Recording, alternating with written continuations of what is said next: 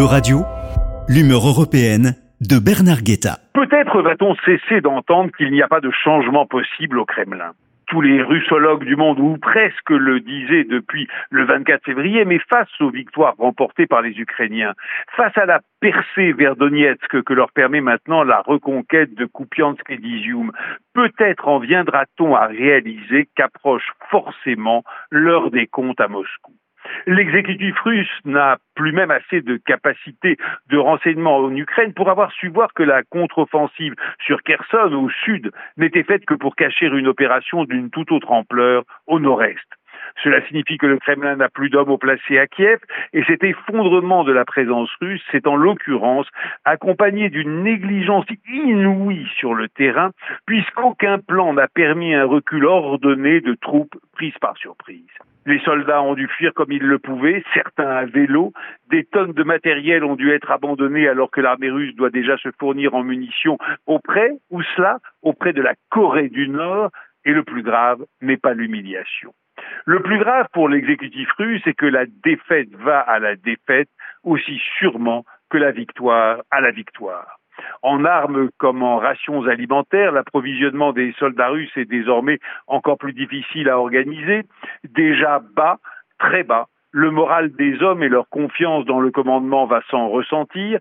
Cette défaite ne sera pas aisée à surmonter et au deux centième jour de ce qui s'avère en effet une opération militaire des plus spéciales tant son degré d'amateurisme est élevé, le bilan devient effroyable pour ses commanditaires.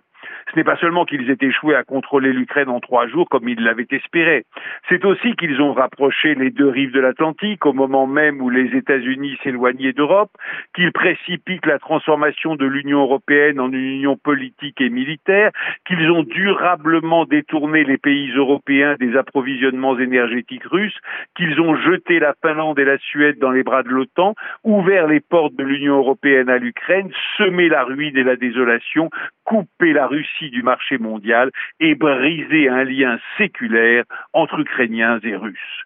De l'immense Russie, ces hommes ont fait une puissance toujours plus relative, dont les citoyens sont aujourd'hui plus fondés que jamais à leur demander ce qu'ils ont fait du pouvoir qu'ils leur avaient confié presse bâillonnée, opposition décimée et arsenal répressif décuplé, les Russes n'ont aucune possibilité de poser cette si légitime question, mais l'abaissement auquel est maintenant confrontée leur nation est tel que nécessité pourrait bientôt faire loi et fait déjà loi.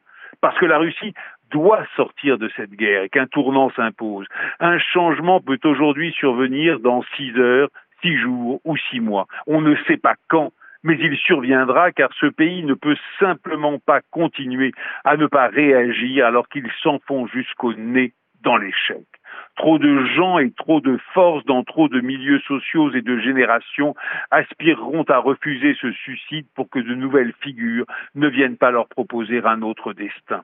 Toute la question est de savoir qui ce sera et quelle direction la Russie prendrait alors.